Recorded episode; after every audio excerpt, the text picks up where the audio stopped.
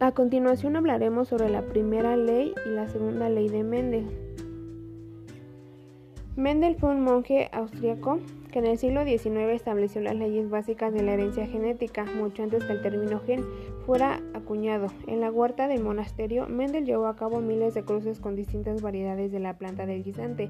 Mendel explicó sus resultados describiendo las dos leyes de la herencia genética que introdujeron la idea de los rasgos dominantes y los recesivos.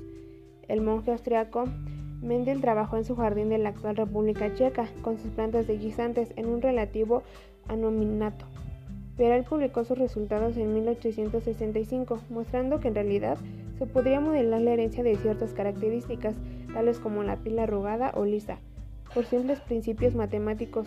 Tuvieron que pasar otros 35 años para que su obra fuera redescubierta, pero en ella se describen los fundamentos básicos para comprender la base genética de la herencia, esto es, los rasgos dominantes y los rasgos recesivos sobre los que ahora basamos gran parte de la genética humana.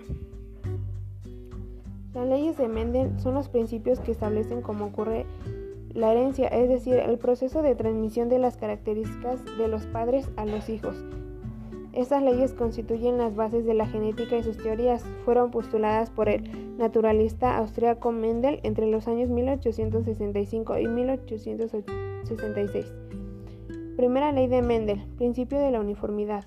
La primera ley o principio de la uniformidad de los híbridos de la primera generación filial establece que cuando se cruzan dos individuos de raza pura, homocigotos, la primera generación filial heterocigotos será igual entre ellos fenotipos y genotipos y además sobresaldrá el rasgo fenotípico de uno de los progenitores, genotipo dominante.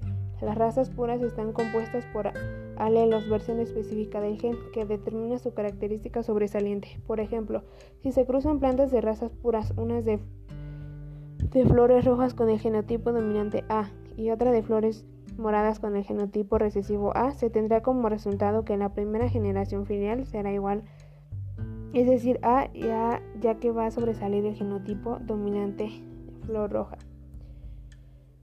La segunda ley de Mendel, principio de la segregación. La segunda ley o principio de la segregación consiste en que del cruce de dos individuos de la primera generación filial AA tendrá lugar una segunda generación filial en la cual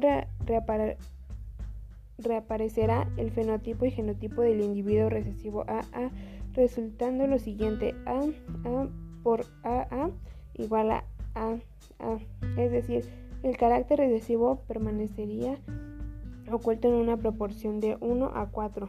Por ejemplo, si se cruzan las flores de la primera generación filial AA que contiene cada una un genotipo dominante A color rojo y uno recesivo A color morado, el genotipo, el genotipo recesivo tendrá la posibilidad de aparecer en la proporción de 1 de 4.